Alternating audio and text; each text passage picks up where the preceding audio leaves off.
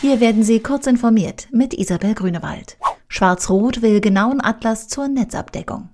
Die Bundesnetzagentur soll künftig eine Karte über die tatsächliche standortbezogene Mobilfunknetzabdeckung veröffentlichen.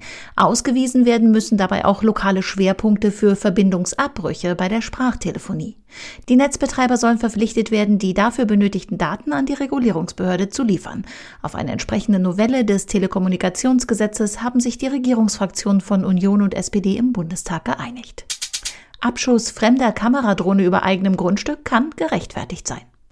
Eine Drohne abzuschießen ist laut einem Gerichtsurteil nicht strafbar, wenn diese in geringer Höhe über einen abgezäunten Garten geflogen wird. Dies entschied jetzt das Amtsgericht Riesa. Der Angeklagte habe gemäß dem sogenannten Defensivnotstand gerechtfertigt gehandelt.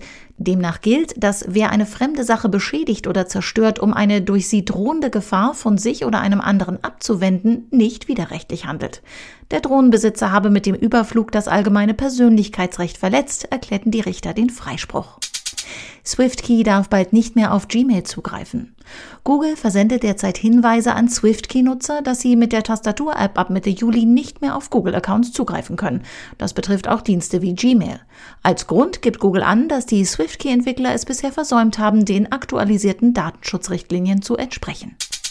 Neue Wolfenstein-Spiele auch in Deutschland mit Hakenkreuzen.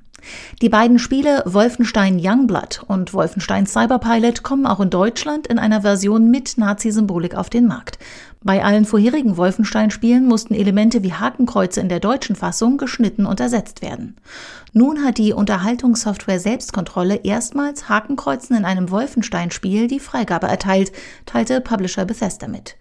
Möglich macht dies eine veränderte Rechtsauslegung der obersten Landesjugendbehörde. Die Sozialadäquatsklausel erlaubt Hakenkreuze in Titeln, wenn sie der Kunst oder der Wissenschaft, der Darstellung von Vorgehen des Zeitgeschehens oder der Geschichte dienen. Diese und weitere aktuelle Nachrichten finden Sie ausführlich auf heise.de.